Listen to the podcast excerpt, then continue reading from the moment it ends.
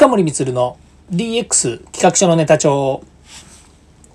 こんにちは近森光です。今日も DX してますか？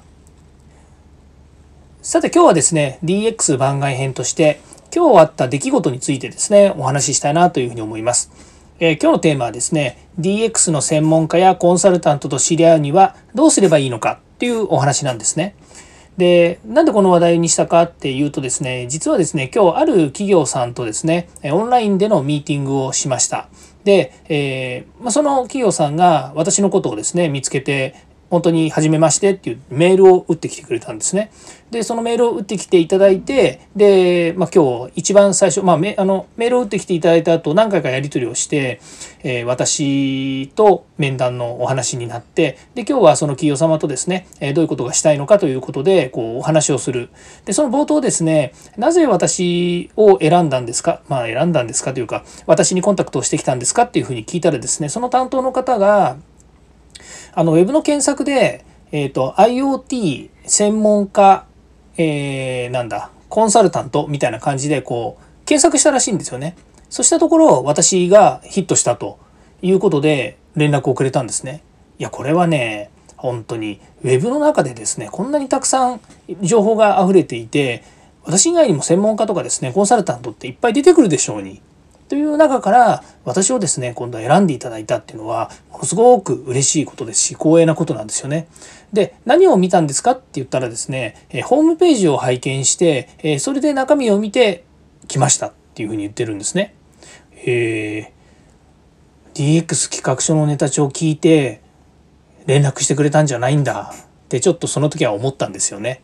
まあ、せっかくねこうやって毎日ね音声配信して、えー、皆さんにですね、えー、こういった、まあ、良くも悪くもですね DX や IoT、AI こういったですねお話を毎日投げているわけなので、まあ、これねあの毎日こうやってやってるわけですから、まあ、その労力たるやね、えー、まあ、たくさん使ってるわけですよ。ですからそれだけ私も、ね、こう、えー、皆さんにお届けしたいという気持ちもあるんですけれども、まあですね、承認欲求っていうのもありますから、いろんな人にね、こう認知してほしいっていうのもあって、こうやってるわけなんですよね。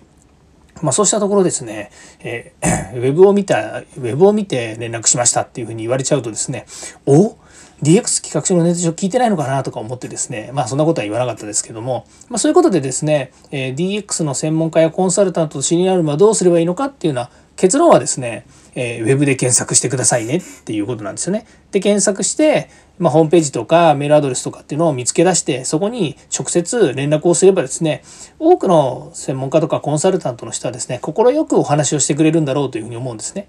ただし気をつけなくちゃいけないのはですねその、えー、専門家とかコンサルタントの人に何をお願いするのかっていうことなんですよね。ぜひうちの会社に来て働いてくださいっていうですねリクルートをかけるとなるとですねこれはもう門前払いの話なんですよね。で私の会社にもよく来ます。えー、どこどこ会社なんですけれども、えー、ね、例えば IoT の技術者たくさんいますと。だから、えー、一度お話を聞かせてください。そのためにいついつ何時何分何曜日この人この人この人この日空いてますから是非、え返信くださいっていうふうに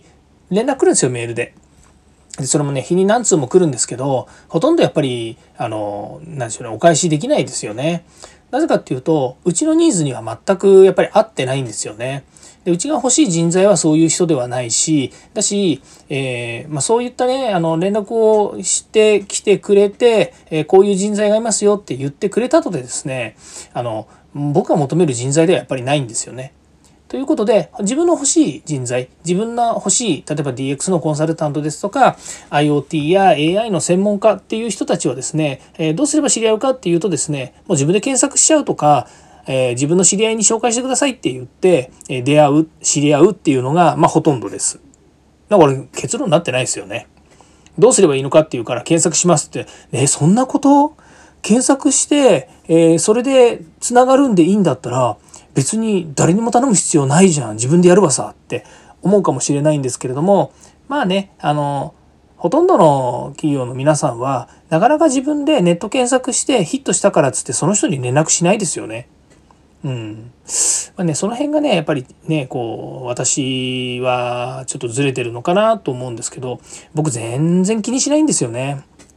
本当に。まあ、誰とでも仲良くなれるし、誰とでも話できるし、なんなら今みたいに、その、ネットでナンパしてるみたいな言い方になっちゃうかもしれないんですけれどもあの本当に検索してねどんどんこう、えー、そういった人たちとですねつながるっていうことに何のハードルも高さがないんですよね。なんならすぐ飛び越えちゃうっていう感じなんですよ。でもねそれでいいと思ってますしあのこのね、まあ、情報化社会の中ではねそれも一つのスキルかななんて思ったりもするんですよね。まあ、一つさっきの話に戻るとですねその今日連絡今日くれたわけじゃなくても何1週間以上前にくれた人なんですけれどもその会社さんのね担当者の方はネットで見つけて僕の方にアクションを起こしてくれたんですよね。もう素晴らしいことだと思いますよね。これがご縁でなんかねものすごく DX されたですね製品とかサービスとかそういったものに仕立て上げられる可能性もあるわけですよね。またねその時に言ったのは私はやっぱりこう IoT 検定のね事務局長をやっていてたくさんの人たちと知り合う機会もあるしそれから、えー、会社の事業を通じていろんな現場とかねお客さんとかそれからあとは、えー、DX 化 IoT 化 AI 実装こういったものに困ってる方たちと、えー、いろんなお話をしてまあある意味あの結論は出なくてもあのそういった知見は溜まってるわけですよね。そういったものをですね、えー、まあ、全部ね公開できるわけではありませんけれどもやはりその、えー、サポートの一つとしてですね、えー、お伝えできるようなそういったあの自分自身のですねあのネタも持ってるわけですね。ということで今日話した結果ですね、えー、まあ、今後この私が持っている今の、えポジショニングからですね、えいろんなこうあの仕事をちょっとお願いしたいというふうにですね言っていただけて、まあ、それは結果的にですねまたあの後日正式に依頼があるかと思いますけれども、まあ、そういった形にですねつながっていくということであれば今私がですね、え、自分自身が何者であるのかっていうことをですね世の中にこう公開してですね皆さんからこうやってアクションを、え、起こしていただいて私にアクセスしてくるというもうダイレクトにですねワントゥワンですよね。もう本当に連絡していただければその連絡に対してのレスポンスがですねこうやって仕事に結びついたりとかっていうことにもなるのであの直接ですね本当にあのなんかこうなんでしょうね、えービジネスに結びつくっていうことが、まあ、今さっきの話でいくとね直接ビジネスに結びついてるわけですけれどもただこう音声配信っていうもので、ね、しながら別にこうね何でしょうえっ、ー、と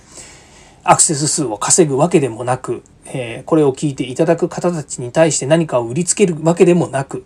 でもね、えー、聞いていただいた方もしくはこういった情報をですね発信している中で、えー、私に興味を持ってですねコンタクトをしていただけるっていう方がいればですねもう快く受け入れさせていただくし、え全力でですね何かお返しできるものがあればしたいなというふうに思っています。まあ、今日のですね、えー、その、えっ、ー、と、アクセス、私にですね、コンタクトしていただいたっていう、このアクションもですね、こういう音声を通じてですね、皆さんにお話しすることによって、皆さんが、あ、なんだ、簡単じゃん。出会いたいんだったら連絡すりゃいいんじゃんっていうふうにね、まあ、思っていただくとですね、世の中そんな簡単な社会なんですよというふうに思うわけですね。まあ、企業と企業のね、お付き合いなので、簡単にね、そういうふうにはいかないかもしれませんけれども、まあ、ぜひですね、えー、ハードルの低い方、敷居の低い方はですね、チャレンジしてみてはいかがでしょうかというお話でした。はい。えー、今日もここまで聞いていただきましてありがとうございました。また次回もですね、え DX に役立つネタやえ話題をですね、提供していきたいというふうに思います。